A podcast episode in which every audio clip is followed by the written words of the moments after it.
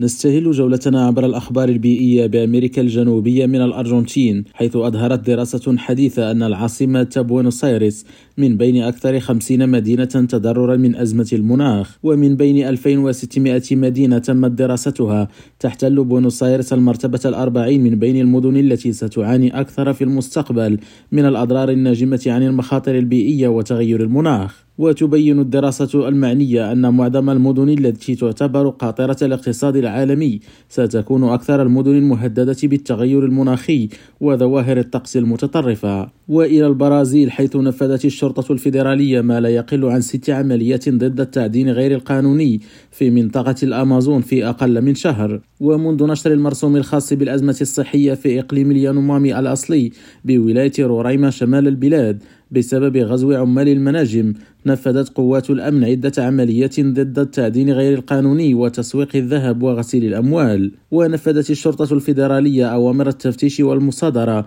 والاعتقالات الاحتياطية في عمليات ضد مخططات لغسل الأموال المتحصلة من تجارة الذهب غير المشروعة وضد المنظمات الإجرامية لتهريب الذهب في رورايما. خالد التوبة ريم راديو برازيليا.